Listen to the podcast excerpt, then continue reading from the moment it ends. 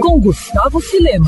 Considerado um dos principais quadrinhos policiais do século XXI, Criminal está de volta ao Brasil. A obra de Ed Brubaker e Sam Phillips é vencedora de seis prêmios Eisner e Harvey, incluindo melhor escritor e melhor nova série. As premiações são consideradas o Oscar da nona arte. Na HQ, a tradicional história do assalto é virada de cabeça para baixo, trazendo as desventuras de Léo, um profissional do mundo do crime cujo maior desejo na vida é não acabar exatamente no lugar a que ele pertence, em uma cela da prisão.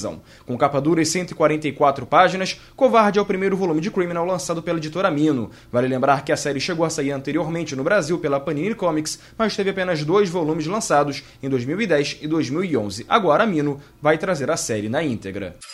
Quer ouvir essa coluna novamente?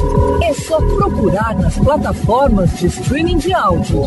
Conheça mais dos podcasts da Mandirinhos FM Rio.